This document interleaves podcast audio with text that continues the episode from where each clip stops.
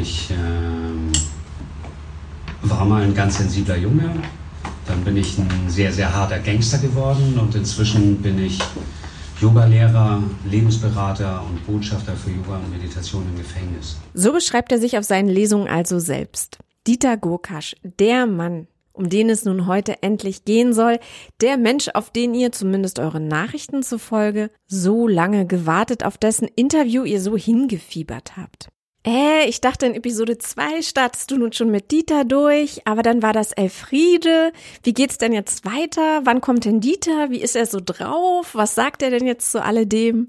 War eine der Nachrichten, die mich erreichte. Dieter hat sich also in diesem kurzen Ausschnitt hier aus der Lesung beschrieben als harter Gangster. Darunter fallen, wie du weißt, diverse Raubüberfälle, Drogendelikte, Schießereien und auch ein Mord. Möchtest du wirklich dass deine Hörer sich das vorstellen und das nie wieder vergessen? Du hast in den vergangenen Episoden auch schon einiges über diesen Mord erfahren.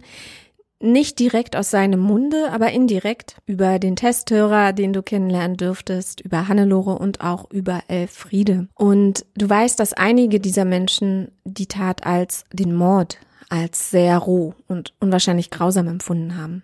Wie kann ich sowas machen? Wie, wie, wie roh, wie verroht bin ich eigentlich?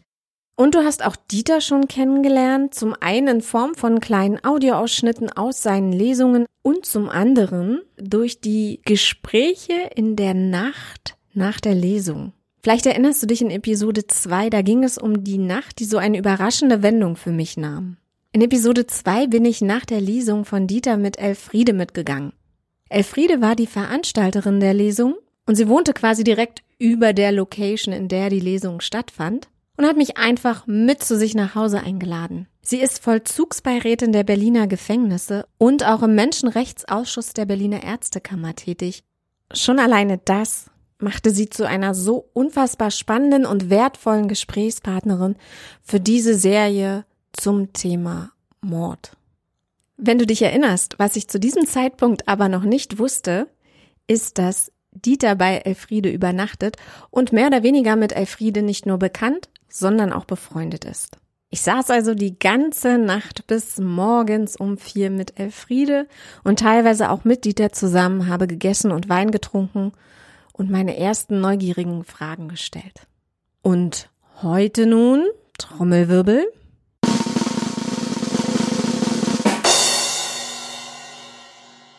ist es endlich soweit.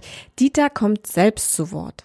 Zu dem Zeitpunkt, als dieses Interview stattfand, hatten Dieter und ich na, nahezu eine ganze Woche miteinander verbracht. Natürlich nicht rund um die Uhr, aber es war eine Woche, in der ich ihn fast permanent begleiten durfte. Ich war auf zwei Lesungen und äh, der Kongress, an dem ich teilgenommen habe, war der Kongress des Täter-Opfer-Ausgleichs in Berlin aber auch an sehr vielen Workshops und Panels und meiner allerersten Pressekonferenz teilgenommen. Wenige Sekunden zuvor hatte sich eine Kugel durch meinen Rücken gebohrt. Nur knapp einen Zentimeter am Herzen vorbei, genauso knapp an der Wirbelsäule. Und war durch meine Brust wieder herausgeflogen. Noch nie zuvor war ich bis dato angeschossen worden. Fast erstaunlich bei meiner langen Geschichte als Schwerverbrecher.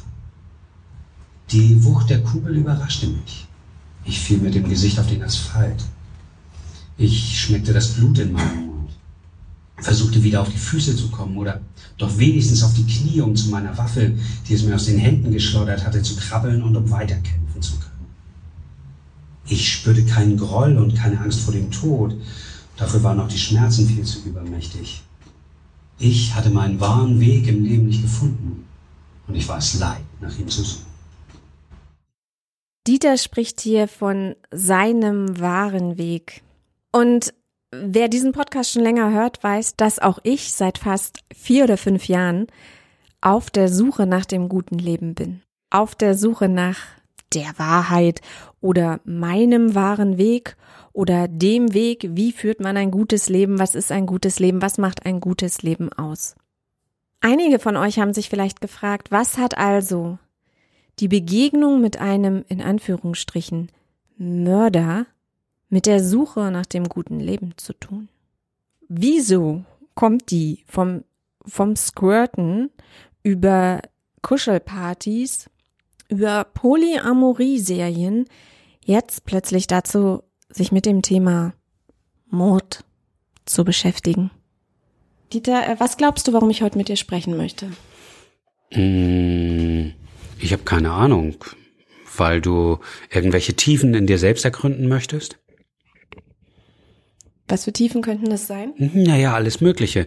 Wenn man mit einem, wenn man sich gerne mit einem Schwerverbrecher unterhalten möchte, ähm, also auch wenn es ein ehemaliger Schwerverbrecher ist, also mit einem, der es noch ist, traut man sich das ja meistens nicht. Ähm, dann ist zumindest die Annahme gerechtfertigt, dass da Anteile in dem Menschen sind, die ähm, auf die das eine gewisse Faszination ausübt und wo man in Bereiche kommen kann, die die persönlichen Grenzen überschreiten. Und das ist ja meistens eigentlich das, was wirklich interessant ist. Du hast gerade zwei Sachen gesagt. Ich gehe mal auf die erste ein. Du hast gesagt, mit einem aktuellen Schwerverbrecher würde man sich das vielleicht nicht trauen. Das heißt, für dich ist dieses Kapitel abgeschlossen. Wenn ich dich jetzt also fragen würde, Dieter, bist du ein Mörder? Wie würdest du das dann beantworten? Also, diese in Anführungszeichen Berufsbezeichnungen kommen von Schornsteinfeger oder sowas. Also von jemandem, der sowas jeden Tag routinemäßig macht. Ne, so, ich habe einmal in meinem Menschen ein Leben, einen, einen Menschen getötet. Einmal in meinem Leben einen Menschen getötet. Und mir dafür die dauerhafte Berufsbezeichnung Mörder ähm, anzuhängen, finde ich nicht richtig gerechtfertigt. Finde ich sowieso nicht gerechtfertigt, also bei keinem.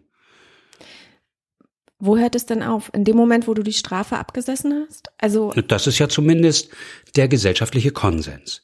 Also ich sitze meine Strafe ab und damit sollte ich wie das frisch gewaschene Lieblingst-T-Shirt, das vorher in der Kuhscheiße lag und das du nicht mehr anfassen mochtest, wieder äh, normal in die Gesellschaft integriert sein können. Aber ist das für dich auch so? Ab wann hast also, du aufgehört, Mörder zu sein? Für dich ganz persönlich in deinem Gefühl? Für mich ganz persönlich. Ähm, als ich meine Verantwortung für die Tat vollständig übernommen habe und begriffen habe, welche Schuld ich auf mich geladen habe. Und als ich dann in einen Vergebungsprozess eingestiegen bin, da hat sich mein Dasein als jemand, der bereit ist zu töten, äh, immer mehr aufgelöst. Das heißt, es war noch während der Haft.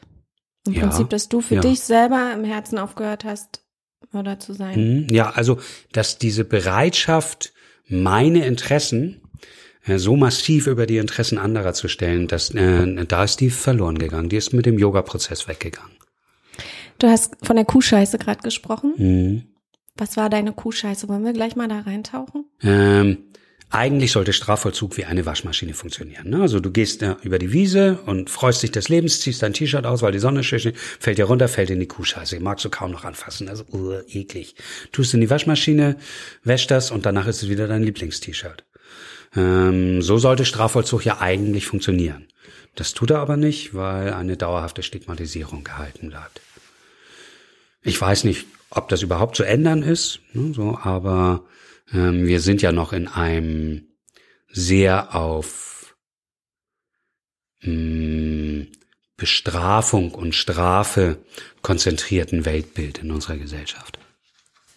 Ich habe überlegt, wie ich den Einstieg heute am besten mache in dieses Interview, weil ich habe dich jetzt anderthalb Wochen, naja, nicht wirklich begleitet, aber wir waren jetzt auf einigen Events gemeinsam und es gibt unglaublich viel zu erzählen. Und ähm, Möchtest du deine Geschichte erstmal aus deiner Perspektive erzählen? Also was ich halt schön gefunden hätte, aber ich weiß nicht, ob es für dich passt, ist, wenn du ein Kapitel zum Beispiel für uns. Ein ganzes Nein, Kapitel? nicht ein ganzes, aber weißt du, diese Seite oh 11, Gott, oh Gott, die oh gefällt mir halt super gut. Mhm. Was den, den, den Einstieg in die Schießerei, möchtest du gerne so ein spannendes Ding haben? Ja, ich habe überlegt, hm. Du hast ja gesagt, du bist zweimal gestorben, ob hm. wir so den Einstieg machen oder ob du deine Geschichte ganz frei erzählen willst. Also wer ist Dieter? Wer sitzt dir eigentlich gerade vor mir? Die Menschen, die dich nicht kennen, die das jetzt hm. zum ersten Mal hören. Ja, ich bin Yogalehrer und Lebensberater. Ich bin Botschafter für Yoga und Meditation im Gefängnis mit einer sehr speziellen Vergangenheit. Du machst es mir mit Absicht heute schwer, ne? Nein, ich mach's dir nicht mit Absicht schwer. Ähm, aber ich möchte auf deine Fragen antworten und ähm, nicht einfach irgendwelche Statements von mir geben. Ich finde die Unterhaltung zwischen Menschen extrem wichtig. Ähm, wir leben in einer Zeit, in der Menschen Verlautbarungen von sich geben. Deswegen wird die schriftliche Kommunikation auch immer wichtiger. Äh, ganz viele Menschen telefonieren nicht mehr miteinander, die schreiben sich Nachrichten auf WhatsApp, weil da bin ich klar, da beschränke ich mich genau auf das. Und in einer Unterhaltung, in einem Gespräch können wir uns gegenseitig wahrnehmen und auf die Gefühlslage des anderen eingehen. Und das ist das, wovor die meisten Menschen inzwischen scheinbar Angst haben. Deswegen ziehen sie sich immer mehr auf diese Verlautbarungen zurück. Und das finde ich sehr traurig, weil ich möchte den direkten Kontakt mit Menschen.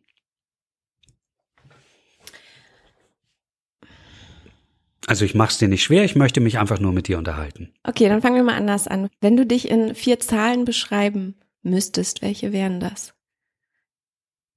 Gibt es vier wichtige Zahlen in deinem Leben oder Zahlen, die du mit dir verbindest? Nee, überhaupt nicht. Ich habe mit Zahlen überhaupt nichts am Hut. Also ähm, ich frage das deshalb, weil 494744, das war mal die Telefonnummer von meinen Eltern. Aber ansonsten, ich bin ein absoluter Nicht-Zahlenmensch frag mich nach Worten oder Farben oder sonst irgendwas, aber Zahlen. Ich frage das deshalb, Zahlen. weil ich äh, mhm. natürlich dich viel gegoogelt habe und da äh, die äh, gängigen Medien halt äh, sehr gerne mit großen Zahlen arbeiten. Also 40 Raubüberfälle, davon einer nachgewiesen, äh, elf Jahre in Haft, sechs Jahre in ISO-Haft, also immer so so riesen. Das sind alles Zahlen, die nicht stimmen. Also an, äh, Ermittlungen wegen annähernd 40 Raubüberfällen, das ist beim zweiten Mal. Ähm, aber ähm, ich habe nicht elf Jahre, ich habe 13 Jahre, ich habe insgesamt 25 Jahre in Haft gesessen. Vom ersten Knast habe ich knapp elf Jahre gesessen. Davon stimmt das, dass ich sechs, aber insgesamt habe ich über sieben Jahre in Isolationshaft gesessen. Also die Zahlen stimmen auch alle nicht. Aber wenn du schon wichtige Zahlen, dann 11.11., 30.11., 25, 25, 38. Das sind so Zahlen, die bei mir reinpassen. Sag mir mal was über die Zahlen. 11.11. bin ich, 11.11.88 bin ich aus dem Gefängnis ausgebrochen. 30.11.2011 äh, bin ich aus dem Gefängnis entlassen worden. Ähm, ich habe 25 Jahre und 38 Tage im Gefängnis verbracht. Und du bist dreimal Löwe, das hast du in der Lesung am Dienstag erwähnt. Was ja. heißt das? Die eine Frau also, war total fasziniert. Ähm, ich bin Löwe vom Sternzeichen, Löwe im Aszendent und irgendein so Mondknoten im Löwen. Aber was bedeutet das? Was für ein Mensch ist man denn, wenn man dreimal Löwe ist? Naja, Spricht das für ein starkes Ego oder? Ja, was heißt dann also für für eine, eine relativ starke Persönlichkeit halt. Ne? So, ich bin ein sehr energiegeladener Mensch und äh, auch relativ dominant. Ähm, in der Regel wird mir die Führungsrolle angetragen. Ich muss nicht darum kämpfen oder danach fragen. Aber du fühlst dich wohl auch in der Führungsrolle, oder? Hm, es ergibt sich von alleine. Meine Mentalität ist einfach so. Es ist nicht so, dass ich eigentlich will ich gar nicht führen. Ähm, das liegt mir gar nicht wirklich, Menschen zu sagen, was sie tun sollen. Aber ganz oft läuft es darauf hinaus. Dieter, ähm, dann sage ich dir mal ein Datum. Ich weiß es nicht aus dem Kopf. Ich bin sicher, du wirst es äh, aus dem Kopf wissen. Der 12.04.1985. Tja, ja, der 12.04.1985 ist ein gruseliger Tag für mich, weil an dem Tag habe ich eine Frau umgebracht bei einem Raubüberfall. Wie ist das abgelaufen? Bist du dir wirklich sicher, dass deine Hörer das hören wollen? Weil ähm, eigentlich, also ich kann damit, ich kann damit umgehen. Ja, ja, warte. Ähm, weil das ist ein Teil meiner Geschichte. Aber möchtest du wirklich, dass deine Hörer sich das vorstellen und das nie wieder vergessen? Also, also der Punkt ist, warte, ist so, warte. Mhm. warum ich, ähm, es ist interessant, dass du die Frage zurückgibst, weil genau das habe ich mich auch gefragt. Mir ist nämlich aufgefallen, dass ähm, bei der Lesung, wo ich war, oder ich glaube zwei Lesungen habe ich jetzt schon von dir erlebt, dass du diesen Teil immer aussparst. Also nein. Also du erwähnst, warte, nein, nein. du erwähnst schon, dass es passiert nein, ist. Nein, ich spare den auch nicht echt? aus. Am Dienstag hast du Ja, weil, weil ich eine, weil ich eine gekürzte Lesung machen musste. Ah, das war Und gekürzt, das, das waren drei Stunden. Ja. Normalerweise dauern meine Workshops vier bis fünf Stunden. Also du, ach so, du äh, nennst Lesungen Workshops sozusagen? Nein, nein, bei Workshops gebe ich auch vorher noch eine Yogastunde mhm. und dann sind im Anschluss in der Regel vier Stunden äh, äh, Lesung und Talk. Ah, also du hast es äh, ausgespart einfach aus Zeitgründen sozusagen. Aus Zeitgründen, ja, ja, ja. Hm. Und das ist kommt auch kommt auch immer drauf an, wo ich bin.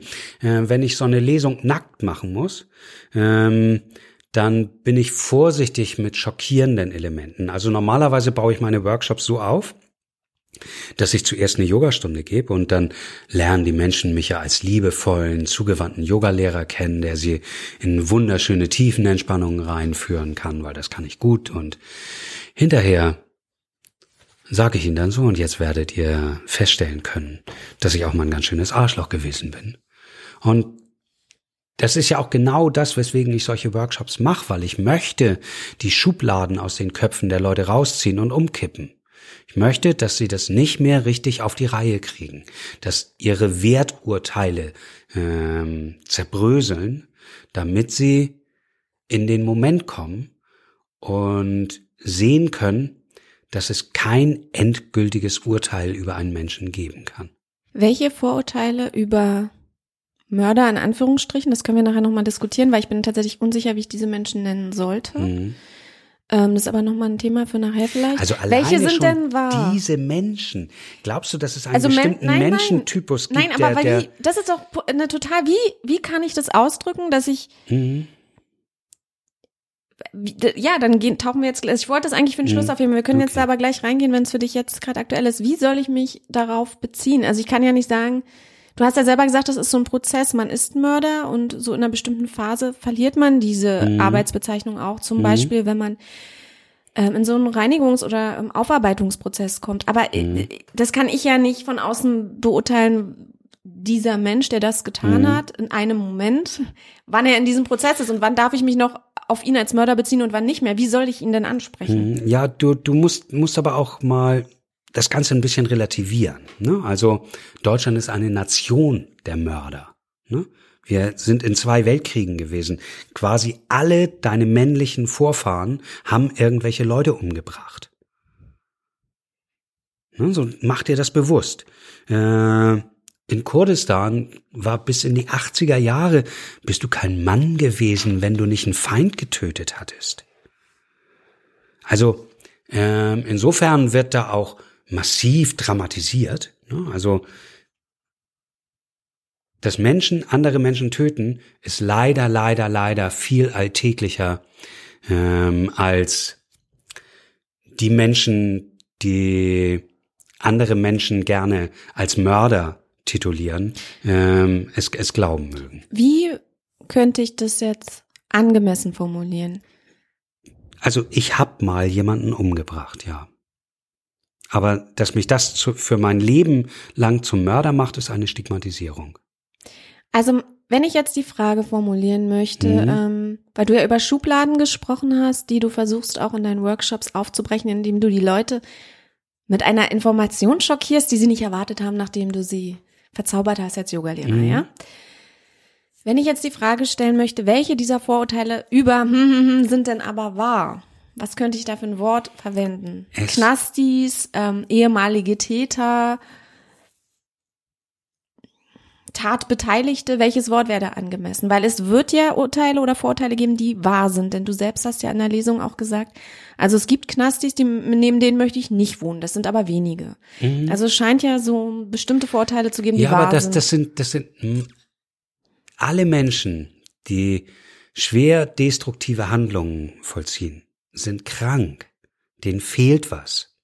Und im Grunde genommen müssen sie behandelt werden, um wieder in die Gesellschaft integriert zu werden. Und äh, sie auszugrenzen und zu stigmatisieren, verstärkt nur die Trennung und vergrößert eigentlich für uns alle den Schmerz. Ähm, das ist ja auch der Grund, weswegen wir das machen mit Yoga und Meditation im, im Gefängnis. Wir versuchen, Angebote ins Gefängnis zu bringen, um eine gesamtgesellschaftliche Heilung zu initiieren. Wir versuchen diese abgespaltenen Anteile, es diesen abgespaltenen Anteilen unserer Gesellschaft wieder möglich und auch verlockend zu machen, in die Gesellschaft zurückzukehren. Ich habe da ein schönes Zitat von dir. Mir geht es nicht darum, dass ein paar Knackis Entspannung finden. Die Gesellschaft hat einen psychischen Körper. Mhm. Persönlich ein, Persönlichkeitsanteile sollte man integrieren, sowohl als Individuum, also in sich selbst, als eben auch gesamtgesellschaftlich.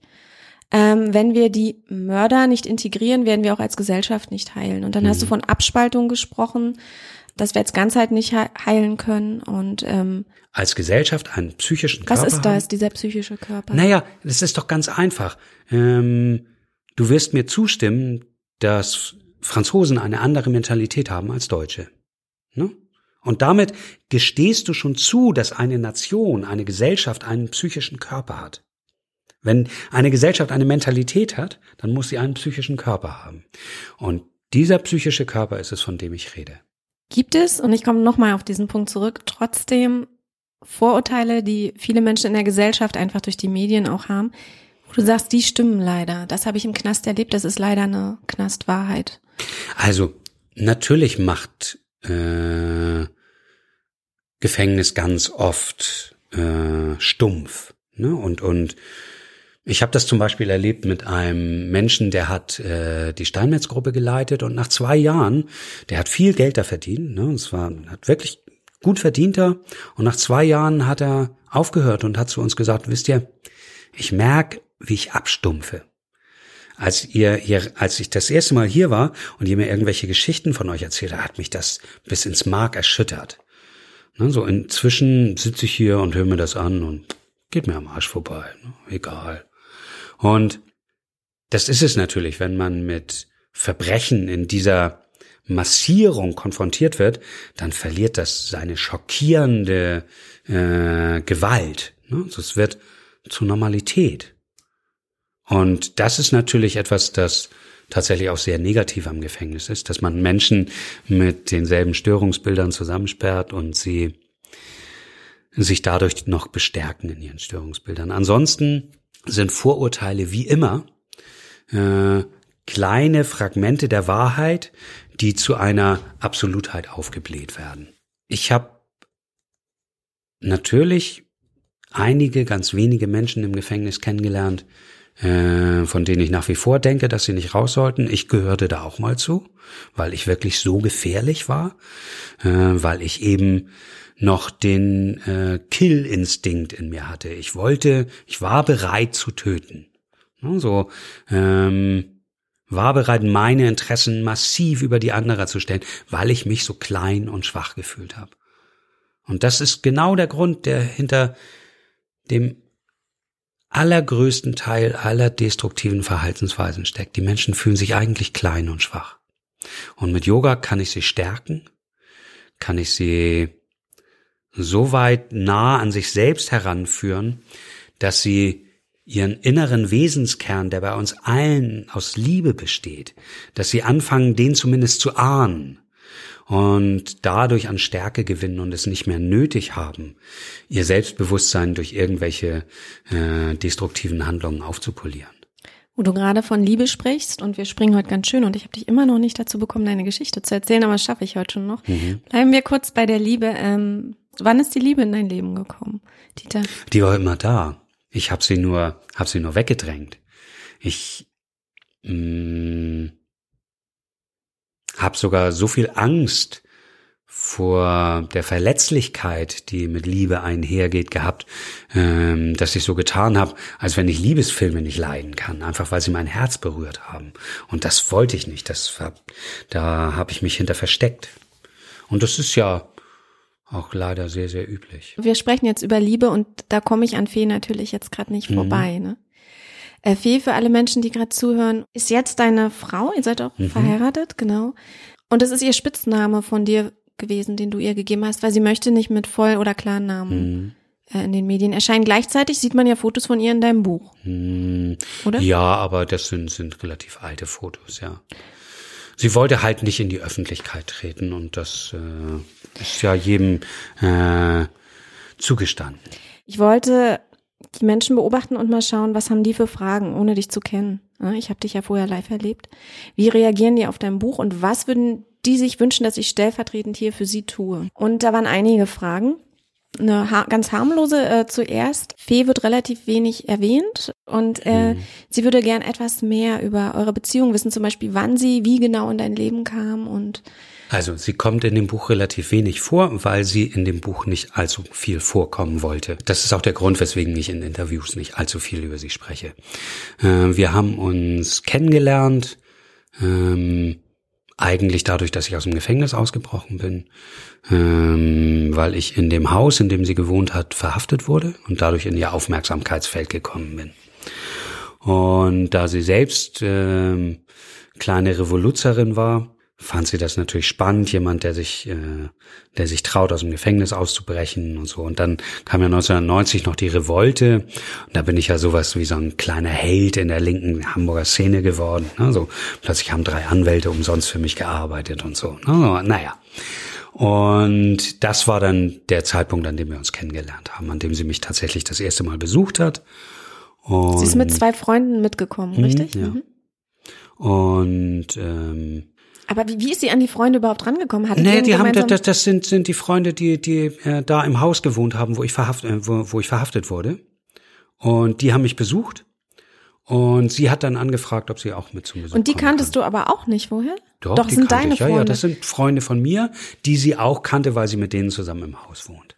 Und du hast aber nicht in diesem Haus gewohnt, du wurdest da nur verhaftet. Ich wurde da nur verhaftet, ja. Also ich habe da auf äh, früher ein Jahr, ein paar Jahre vorher, als ich schon mal auf Flucht gelebt habe, habe ich da auch kurzfristig gewohnt, aber da hat Feder noch nicht gewohnt in dem Haus. Okay, dann war sie sozusagen, sie hat dich, das ist ja eine mega, also das klingt schon wie so ein äh, Hollywood-Film, ne? Du wirst da verhaftet, sie hat dich gesehen und war in, in Liebe oder zumindest in Interesse erstmal entbrannt. Mhm. Du sagst, weil sie selber eine Revoluzerin war, ähm, so jemand, der sich jetzt gegen Atomkraft irgendwo anbindet oder welche Art von Revolution? Nee, nee, nee, aber, aber eben halt äh, sehr mh, staatskritisch eingestellt gewesen. Ne? Wie ging es dann weiter? Also sie kam jetzt mit zu, wie heißen diese Gespräche, die man so in extra Räumen Besuch, Besuchs, äh, Nö, das ist Besuch- überwachter Einzelbesuch eigentlich. Überwachter Einzelbesuch? Also es geht mit maximal drei Besuchern. Ne? So.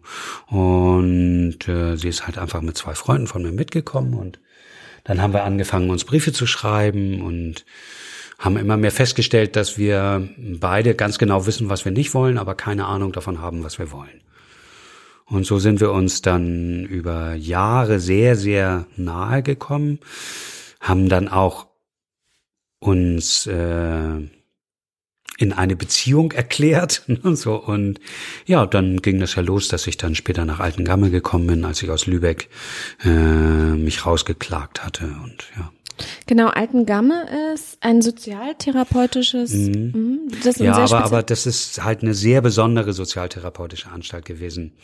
Im Grunde genommen der Begründer der Sozialtherapie in Deutschland, Herr Dr. Rehn, hat da ein- seine eigene Anstalt gegründet, die sehr nach außen orientiert war und sehr liberal.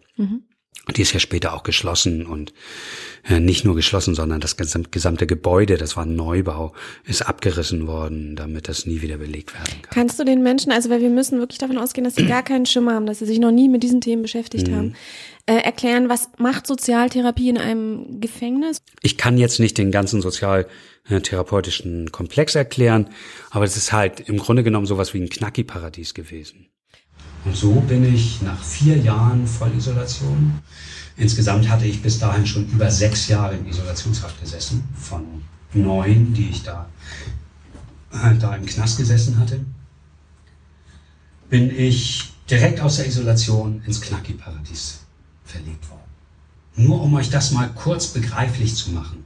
Das heißt übrigens in Deutschland nicht Isolationshaft. In Deutschland heißt das strenge Einzelhaft, weil Isolation ist weltweit als Folter geächtet und Deutschland foltert nicht und deswegen heißt das halt Einzelhaft. Kommt auf dasselbe hinaus. Du bist 23 Stunden am Tag alleine in einer sieben, siebeneinhalb Quadratmeter Z- großen Zelle eingesperrt. Mitunter hast du einen Fernseher, mitunter aber auch nicht. Das kommt ganz auf die Anstalt an. Mitunter gehst du deinen Hofgang mit anderen, aber zum allermeisten Zeit gehst du alleine. Das bedeutet, du hast mit niemandem reden, du hast keinerlei soziale Kontakte. Das nennt sich sensorische und soziale Deprivation. Da gibt es Forschungsergebnisse drüber. Was ich getan habe, um die Isolation zu überstehen, war hassen. Ich war zornig. Von morgens bis abends. Immer. Das war meine Kraftquelle, mit der ich das überstehen konnte. Irgendwann habe ich dann in dem Zeitraum in Lübeck aber auch meine Frau kennengelernt. Und wir haben uns sehr ineinander verliebt. Und ich glaube, gerade diese Mischung aus dem totalen Kampf gegen die Institution Justizvollzugsanstalt, weil ich habe wirklich, soweit es irgendwie ging, passiven Widerstand geleistet. Ich habe mit Bediensteten kein Wort gesprochen. Ich habe die immer nur so angeguckt und wenn ich die Gelegenheit hatte, die mich irgendwo hinbringen mussten, dann bin ich neben ihn gegangen und habe dann mal so.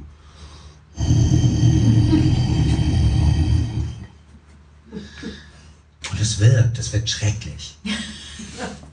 Wenn man sich nicht äußert, ist man wie ein schwarzes Loch, in das alle Befürchtungen hineinprojiziert werden. Meine Akte lief über mit Einträgen. Achtung, gefährlichster Verbrecher Norddeutschlands. Wir befürchten Geiselnahme und, und, und, und, und, und. Und so bin ich nach vier Jahren Vollisolation direkt aus der Isolation ins Knacki-Paradies verlegt worden.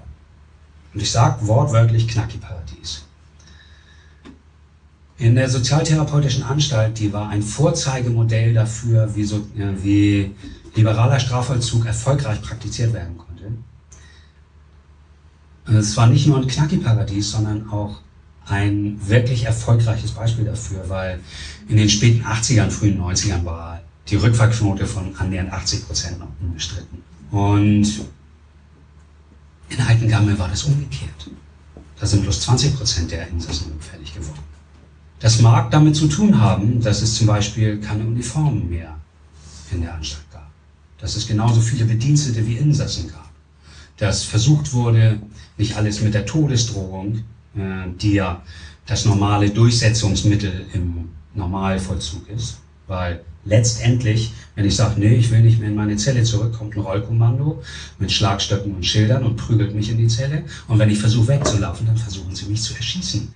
Insofern wird im Normalvollzug alles mit einer Todesdrohung durchgesetzt. Alle erzählen einem, Gewalt ist keine Lösung, aber alles, was passiert, wird mit Gewalt durchgesetzt. Und dann wundert man sich, dass Menschen, die aus dem Gefängnis entlassen werden, glauben, dass Gewalt eine probate Lösung ist. Tja nun, sie haben es ihren gesamten Gefängnisaufenthalt so erlebt und meistens auch schon in ihrer Kindheit. Jedenfalls bin ich nach Eichengamme gekommen und hatte jetzt anstatt 30 Minuten überwachten Einzelbesuch alle 14 Tage, plötzlich 12,5 Stunden Besuch pro Woche. Auf mein, auf, in meiner Zelle oder auf dem Sportplatz, in der Kantine oder in der Turnhalle, in der Grillecke, wo auch immer ich wollte, weil mein Besuch wurde einfach in die Anstalt reingelassen und dann hatte ich Besuch. Und das 12,5 Stunden die Woche. Wenn man, wenn man in solchen Isolationsphasen ist, wird man unglaublich radikal. Ja, so, ja, und man ist bis in die letzte Konsequenz gewaltbereit. Und das hat Altengamme mir genommen, alleine durch die Menschlichkeit des Vollzuges. Das ist nicht so, dass ich alles begrüße, was da passiert ist. Aber Altengamme hat mich beruhigt. Es hat einen großen Teil von meiner spontanen Aggression weggenommen. Ich habe natürlich auch zum ersten Mal die Liebe mit meiner Frau leben können, wir konnten zusammen sein und so weiter und so fort. Aber den tatsächlichen inneren Kern, diesen High-Speed-Ball aus Zorn, der immer hier in meinem Solarplexus kochte, den konnte das alles nicht erreichen. Und als ich dann entlassen wurde, stand ich da vom Tor und habe mir gedacht, hey, was ist eigentlich los? Die entlassen dich, die lassen dich gehen. Die haben überhaupt keine Angst mehr vor dir. Und das war für mich gleichbedeutend damit, dass die auch keinen Respekt mehr vor mir haben. Angst und Respekt habe ich zu dem Zeitpunkt vollkommen miteinander gleichgesetzt. Und ihr habt ja da äh, richtig Module, die unterrichtet werden, richtig? Da waren, also der, die ersten drei Monate sind die sogenannte Trainingsphase. Und äh, das ist mit Ethikunterricht und mit äh, Rollenspielen und allem drum und dran. Ne? Also das geht schon ein bisschen äh, auf die Psychoschiene. Ist aber alles durchaus nichts, was wirklich äh, Grenzen überschreitet, wo man sagt, also nee, da mache ich jetzt auch nur wirklich nicht mehr mit. Also nichts tiefenpsychologisches nein, sozusagen. Nein. Hättest du da Angst vor? Äh, nein, habe ich auch keine Angst vor. Aber damals habe ich zum Beispiel darauf bestanden, dass die Videoaufnahmen äh, von unseren von unseren Gesprächen in meinem Beisein gelöscht werden. Also das war rein überwachungstechnisch. Ich wollte nicht, dass man später, wenn ich äh, wieder von der Polizei gesucht wird, Videodateien hat, die man im Fernsehen vorführen kann. Ne? Also. Also es ging nicht um den Inhalt, dass du Angst hattest. Äh nein, nein, nein. Das ist halt, äh, ich weiß ja, was ich sage und was nicht. Mhm.